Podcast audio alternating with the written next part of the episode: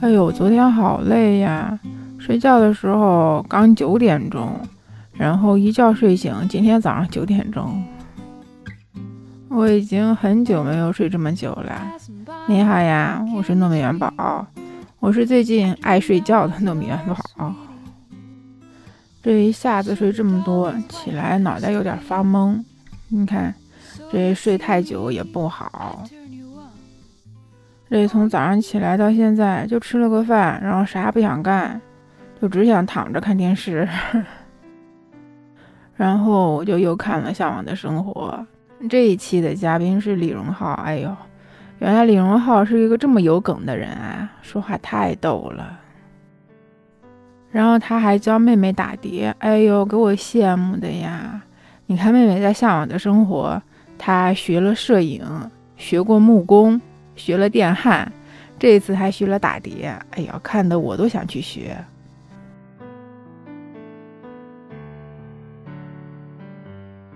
时间很快啊，嗯，我学播客到现在已经三个多月了。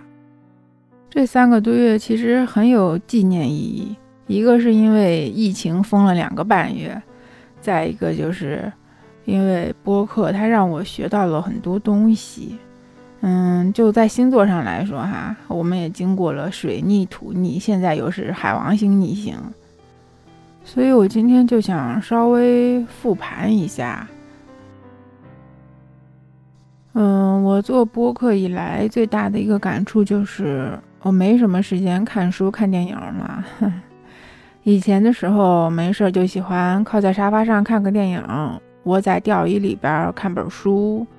看个《红楼梦》，看个什么国外的小说，有时候也会看一个比较喜欢的网文。我疫情期间买了几本书，前两天也收到了，但是还没来得及看。我看了一下我这个糯米饭里边的这些节目，有什么情感日常、灵魂吐槽，有一些影视分享。那可能后续我会把我看书的一些内容加进去，比如说我最近在看哪本书，哎，我觉得这一段不错，我可能会把它做成节目，我们一起来听一听。嗯，我不知道这样你会不会喜欢，先试一试吧，好吧。再一个呢，就是我喜欢历史，但是啊，相比较正史来说，我对野史更感兴趣。那比如说，我今天看到一个历史人物的野史小故事，那我就把它放到节目里来，我们就一起调侃一下，好不好？当然，话又说回来，可能同一个人同一篇文章，每个人理解的不一样，所以说的也不一样。所以，那如有雷同，纯属巧合。如果您有不同意见，那么您说了算。我个人的初衷就是图一乐呵嘛，就真真假假，假假真真。那究竟历史是怎么样的，我们谁都不知道，对吧？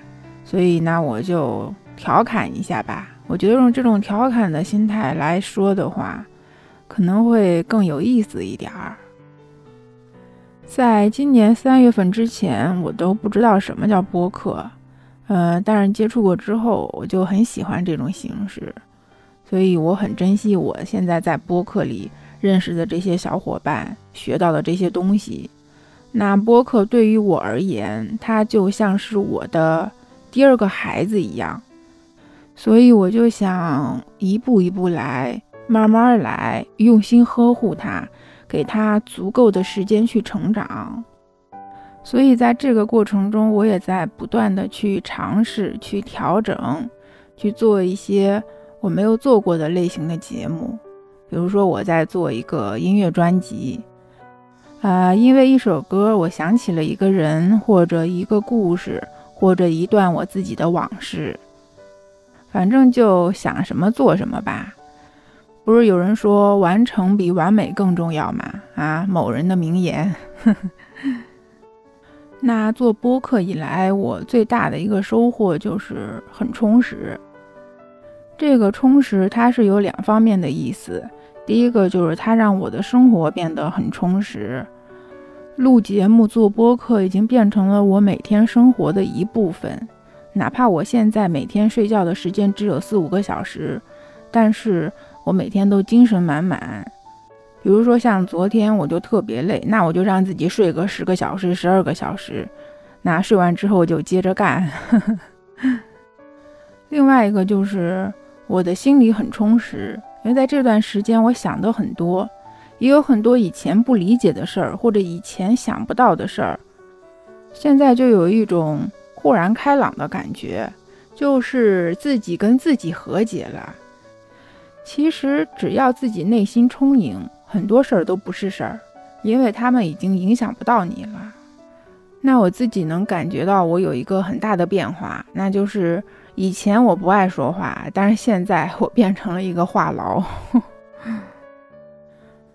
在我刚开始做播客的时候，其实我老公他是不同意的，因为他当时觉得我每天都在录音做后期，然后我都没有时间管孩子了，也没时间陪他们出去玩儿，然后他就觉得我花在这个上边的时间太多了。因为这事儿呢，我们俩吵过一架。所以现在我会有意识的把每个礼拜天就腾出来，专门陪孩子陪他，我们一起出去玩儿。然后现在呢，我老公他已经接受了播客的存在。他有一个哥们儿的女朋友是个网红，有个十几万粉丝的样子。他那个哥们儿就天天在群里嘚瑟，说：“哎呦，我女朋友今天又发了个视频，又涨了多少粉儿，有多少点赞，有多少打赏。”然后我老公说：“你嘚瑟什么呀？我老婆还是做播客的呢。”所以啊，我老公现在特别支持我做播客，因为他觉得我从做播客开始啊，对他的态度就好了很多，不像以前那样天天冲他发脾气。因为现在没时间了。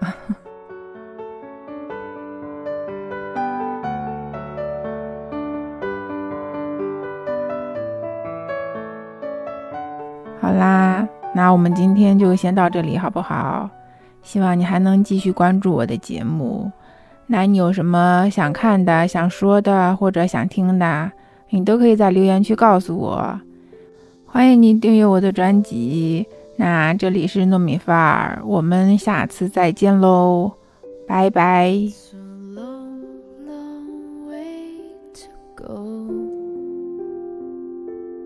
It's a long way down the road.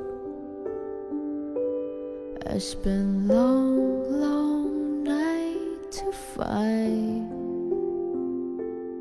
what is really a peace inside. There are seas.